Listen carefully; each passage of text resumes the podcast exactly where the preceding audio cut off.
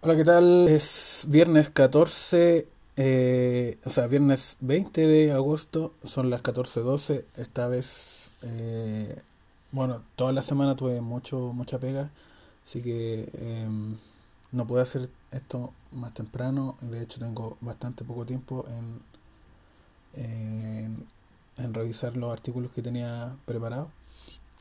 Más que nada quería eh, comentar la, la ley de alcoholes que es ya lleva bastantes años en trámite y la aprobaron y es, es básicamente la misma anterior con un poco más de restricciones. Creo que la más extraña es que le pidan carnet a uno eh, aún sabiendo de lejos que es alguien mayor eh, de edad. Em, digamos que me, En el supermercado me pidieron un, el carnet por una champaña el sábado pasado. Eh, aún ya cuando ya po- poco pelo me queda y, y, y se notan varias canas en mi barba, entonces encontré bastante gracioso. Eh, y bueno, también debe ser un tema de...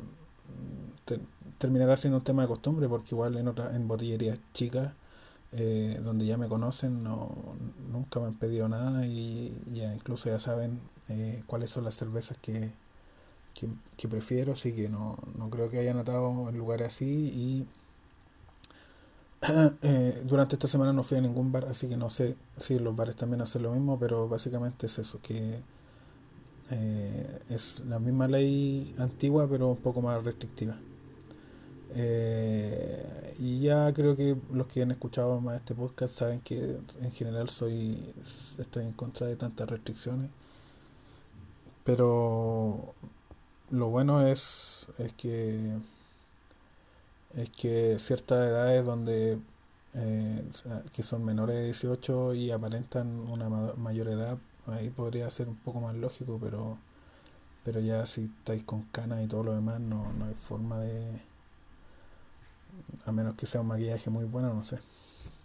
Y bueno, eso. Eh, pasando a, un, a, otra, a otros temas, eh, recién estaba viendo un, en barhunters.cl un cooler o un enfriador de cervezas. Más que nada es como, eh, si lo han visto en, eh, en retail, que es como una, las cavas de vino donde mantienen el vino a una temperatura ideal que es para cierto vino. Esto es lo mismo, pero para cerveza. También puede servir para vinos blancos y otros así que son un poco más fríos. Va de, según este artículo, va de los 4,5 que serían para las lager hasta, hasta los 12 grados que ya serían estas cervezas de alta graduación alcohólica como las cervezas belgas o ese, ese estilo de cerveza.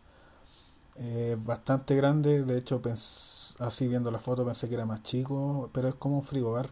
Mm, No sé, eh, puede ser que los frigobares normales no tengan este tipo de control de temperatura donde tú puedes especificar el grado preciso, los grados precisos que tú quieres la, el, el, el compartimiento. Y creo que esta sería la ventaja comparado con un, un frigobar común y corriente. Así que, y traté de meterme en la página oficial de miidea.com y no aparece el precio. Eh, aparecen todas sus características, medidas y todo lo demás, pero no aparece el precio, así que no. Es como cuando uno va a la feria tiene que estar preguntando cuánto valen las papas en vez de tener el, el cartel ahí mismo de cuánto vale. O cuando publican en redes sociales y hay que estar preguntando por, por inbox o por privado cuánto está el precio, ¿por qué no lo pu- publican de una nomás? Eh, lo bueno sí es que si yo tuviera, bueno, digamos que tuviera un precio accesible eh, y por su tamaño, creo que podría poner ahí al fermentador y tenerle una temperatura más o menos precisa como para que se produzca, eh, por ejemplo, para hacer una layer estaría perfecto.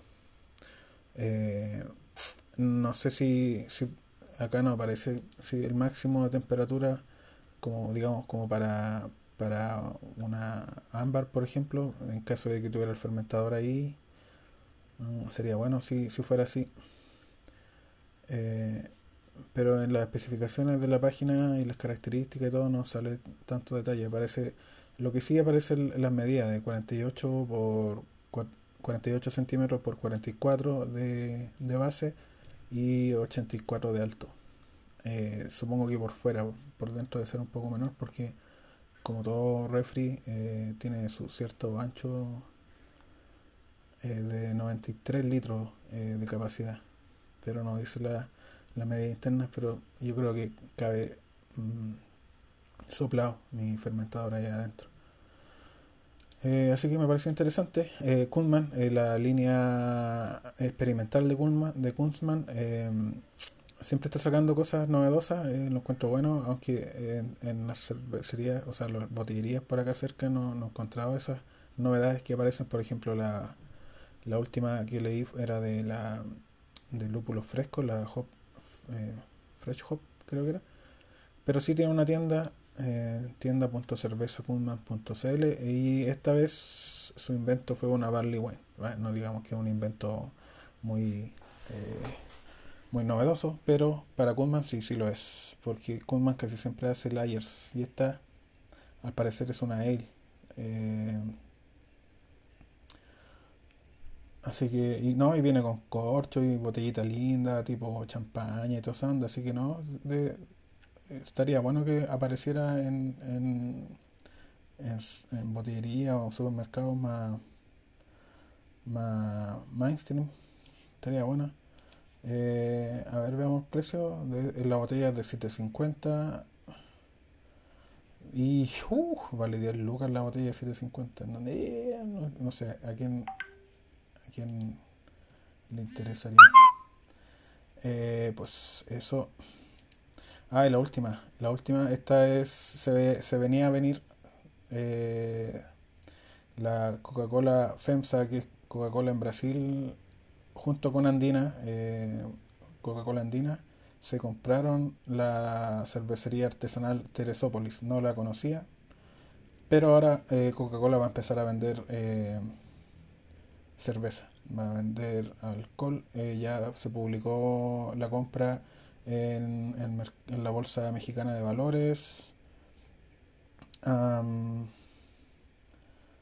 y creo que se van a expandir para gran parte de, Latinoamérica. No, o sí, así, por lo menos en Brasil, que ya es grande, y Costa Rica.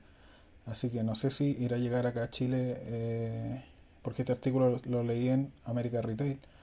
Eh, no sé si irá a llegar a Chile eh, una, la, esta cerveza ya acá en Chile han llegado varias cervezas brasileñas y en realidad duran poco. No sé si esto será la, la, la excepción porque como es artesanal quizás tengan ciertos ciertos estilos que no, como las que llegaron.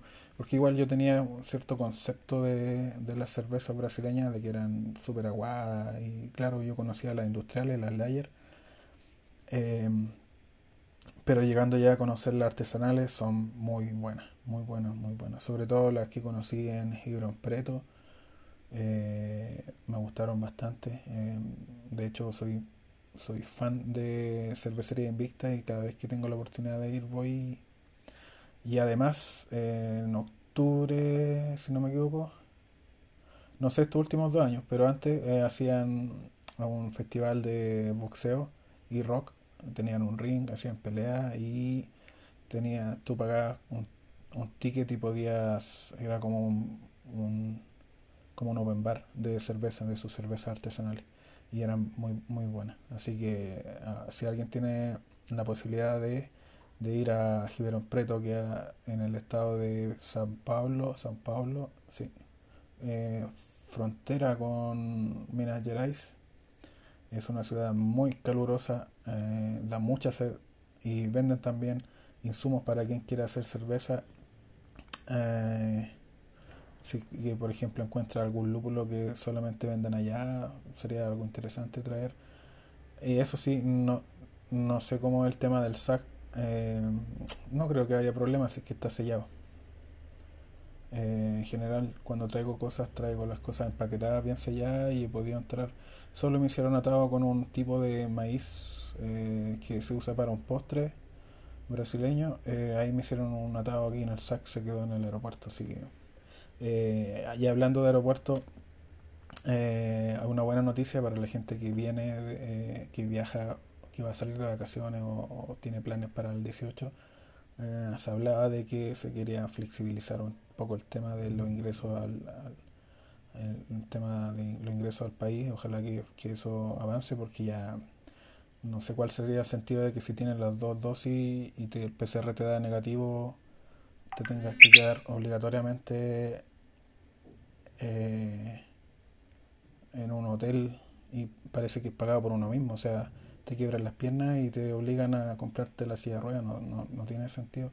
Así que bueno, espero que, que, que esta cosa de, de, abrir un poco más las fronteras y aparte que si hay casos Delta y ellos dieron negativo eh, en el PCR, estamos diciendo que el PCR no sirve ni una web. En fin, ya me están llegando notificaciones. Este podcast que un par de minutos más corto, pero ya, eso no más sería. Hasta la próxima. Chau.